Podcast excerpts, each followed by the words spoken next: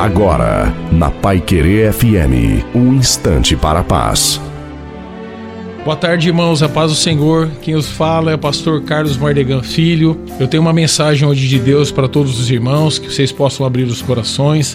Em Gênesis capítulo 3, ele fala no versículo 9: Deus falou a Adão: Adão, cadê você, Adão? Porque Adão tinha desobedecido às ordens do Senhor.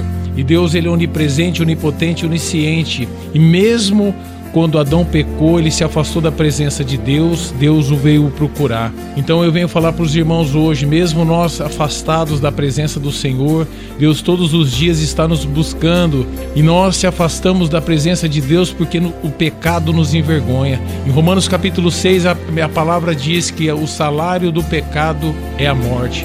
Então hoje, irmãos, que nós possamos escutar a voz do Senhor, que nos chama mesmo afastado da presença, mesmo errando, porque somos seres carnais, errantes, nos afastamos, nós trocamos. Eu falo que é muito fácil falar que Judas trocou Jesus por 30 moedas de prata, mas hoje eu e você trocamos o Senhor pelas coisas do mundo, pelo Facebook, pelo WhatsApp.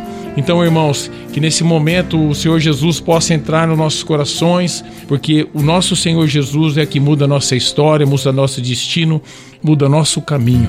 Essa é a mensagem que Deus colocou no meu coração. Em nome de Jesus, amém.